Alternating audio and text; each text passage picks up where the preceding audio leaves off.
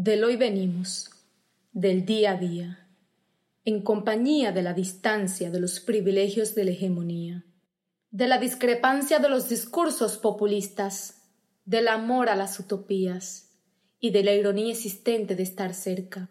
Somos presente preocupación por el futuro, la luz del día que amanece oscuro. Las ganas de vivir, la alegría de soñar, la esperanza que al andar sobrevive tras los muros.